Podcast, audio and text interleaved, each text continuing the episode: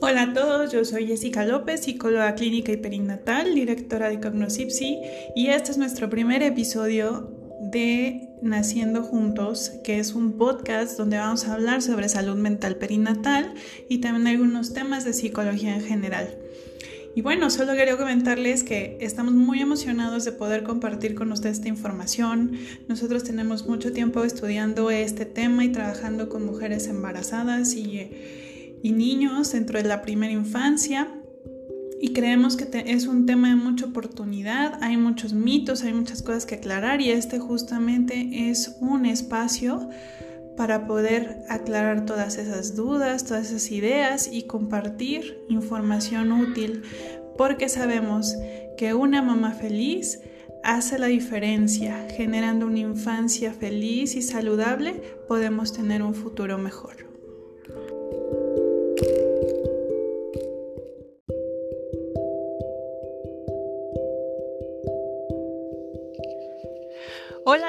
Y bienvenidos a este podcast Naciendo Juntos.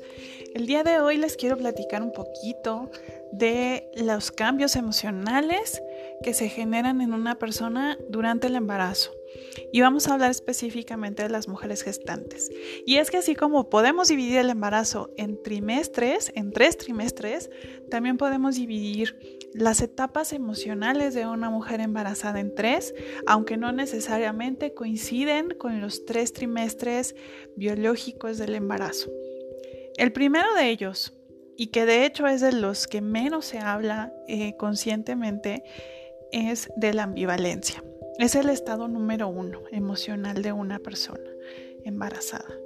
¿Y, qué es, y de qué se trata esta, este estadio o este momento de, ambivalencia?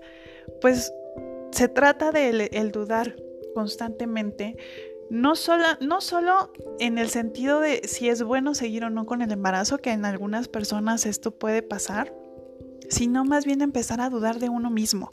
Si estamos preparadas para el embarazo, para ser mamás, si estamos listas no solo emocionalmente o conductualmente, sino que a lo mejor este, eh, implica cambios importantes en nuestra vida. Y justo en ese momento ya que tenemos la noticia de que nuestra prueba de embarazo salió positiva, empiezan todas esas dudas. Yo quiero decirles que esas dudas son totalmente normales y eso no nos convierte ni en malas mujeres o en malas personas. Simplemente es parte eh, normal para la adaptación de este cambio tan importante en nuestra vida, ¿no? Y que además es independiente de si el embarazo es deseado o no. Eso sí es importante saberlo porque sí le puede pasar a todas las mujeres o a la mayoría de las mujeres que han recibido una noticia de embarazo. Se habla poco justamente por el miedo a ser juzgadas, ¿no? Porque socialmente eh, pensamos que el embarazo debe ser una, una idea feliz, una noticia feliz y la verdad es que no necesariamente, no porque no deseemos ser mamás o no deseemos ese embarazo, sino por el simple hecho de que es un cambio importante en la vida. En segundo lugar, tenemos eh, ya está como tal asimilación de la noticia. Es decir, las dudas empiezan a disiparse un poquito más y cuando se decide continuar con ese embarazo, entonces nos empezamos a hacer la idea de ser mamás, ¿no? De formar una familia, de ser un buen ejemplo para ese bebé y empezamos a prepararnos como tal para la llegada del bebé. Y no solamente emocionalmente, sino fisiológicamente nuestro cuerpo empieza con cambios importantes este, dentro de la preparación para ser mamás, ¿no? Nuestro oído se empieza a agudizar, nuestro olfato también es un poco más sensible, eh, empezamos a tener cambios físicos ya cuando se nos empieza a notar un poquito la pancita, malestares matutinos, etcétera, etcétera. Y bueno, eso ya nos hace eh, asimilar un poco más la noticia y empezamos a vernos ya como tal, eh, como futuras mamis y empezamos a idealizar a ese bebito. ¿No? que viene en camino. Empezamos a hacer planes, a comprar cositas para ese bebé, empezamos a pensar en nombres, hay quienes desean saber el sexo del bebé, hay quienes no, pero eso, eh, bueno, es parte de esa asimilación, ya nos asumimos como nuevas mamás y eso es súper importante. En esta parte también es... Eh, muy común la idealización de ese bebé. Aunque sabemos que los recién nacidos no son como tal ese bebé bonito que vemos en los comerciales de televisión, sí lo idealizamos de esa forma.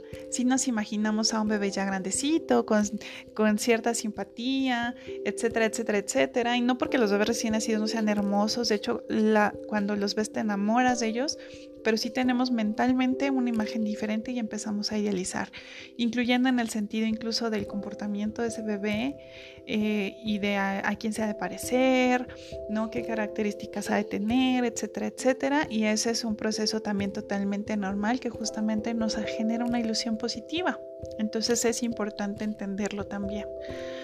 Y por último, eh, ya incluso esta, esta etapa eh, se presenta fundamentalmente en el último trimestre del embarazo, ya hablando incluso de las últimas semanas, es el miedo al parto y la ansiedad materna.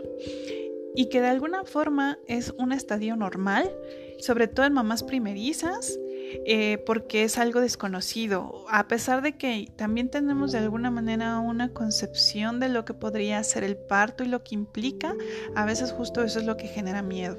Miedo al dolor, miedo a la experiencia, incluso miedo a la muerte, ¿no? El si va a salir todo bien o no, eh, empezamos a pensar si, si habría complicaciones o no, y, incluso cuando nos preguntan lo que decimos, yo lo único que pido es que mi bebé esté sano.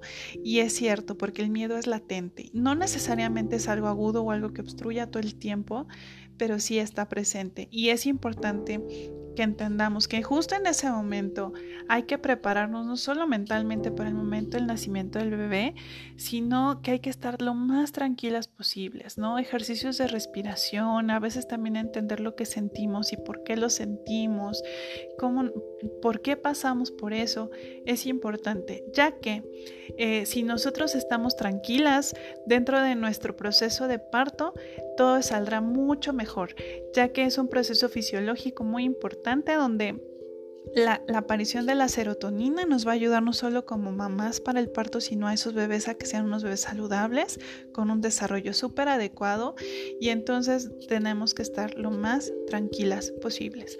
¿no? El, buscar incluso apoyo emocional en ese momento es súper importante. Es justo eh, una de las cosas que creo que sí es indispensable mencionar Pocas veces pensamos en un psicólogo durante el embarazo, pero hay que pensarlo así. A, pesar de que es una noticia súper increíble y que muchas personitas la esperan, el buscar este tipo de apoyo es importante ya que no deja de ser una crisis de vida por el simple hecho de que hay un montón de cambios y que aunque la mayoría son cambios muy esperados y felices, también implican este, pues el miedo, la ansiedad, este, lo desconocido y muchos retos importantes de adaptación que hay que tomar en cuenta. Y bueno, así en términos generales, esas son las etapas psicológicas del embarazo. Cualquier duda eh, puedan escribir a contacto Este, vamos a seguir más información y de verdad cualquier pregunta que tengan en estos podcasts los vamos a ir respondiendo poco a poco. Gracias por acompañarnos a este nuevo proyecto y espero que esta información general les haya sido de gran utilidad.